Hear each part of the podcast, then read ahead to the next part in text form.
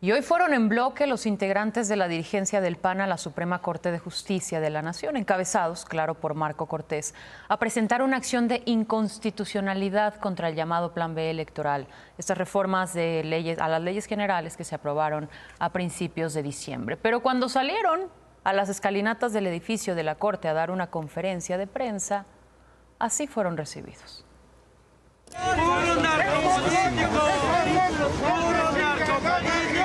La supremacía de la Constitución sobre este... Es claro, nosotros dimos a conocer con anticipación que estaríamos este día aquí y es obvio que, que, es gente que mandan de Palacio Nacional en esa polarización en donde no se respetan a hermanas y hermanos mexicanos en su forma de pensar. Corruptos, vividores, corruptos. Adiós, ratero. Adiós, ratas. Ratas, ratas. Adiós, ratero.